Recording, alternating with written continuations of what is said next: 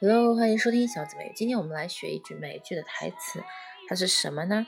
叫做 How dare he tell those people our business won't be here? How dare he tell those people our business won't be here? How dare he tell those people our business won't be here? Business won't be here.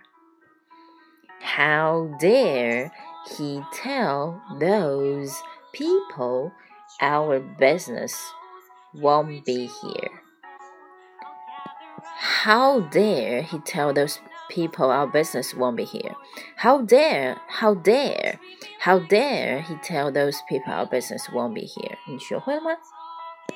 什么意思呢？就是他怎么敢跟别人说我们快要关门大吉了 ？OK，那今天的美剧这句话就到这里了，拜拜。